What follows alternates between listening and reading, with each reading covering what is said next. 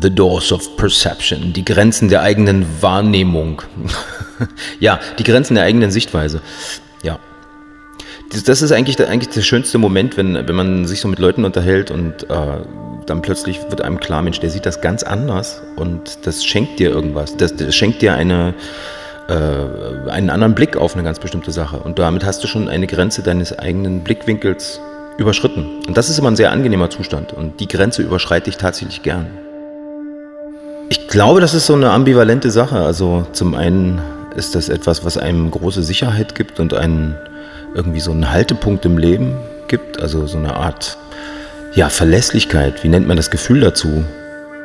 Und zum anderen ist aber auch das genaue Gegenteil. Ich kriege da auch so ein bisschen sofort Platzangst, wenn ich irgendwie das Gefühl habe, also da ist eine Grenze. Und das ist ich, irgend so ein kleines Kind, irgend so ein, weiß ich nicht, so ein, so ein kleiner Punk in mir, der sagt, ey, das darf es nicht geben. Man muss gegen irgendwas rebellieren oder so. Ja. Das sind so die Gefühle, die einander widersprechen eigentlich, aber trotzdem da sind.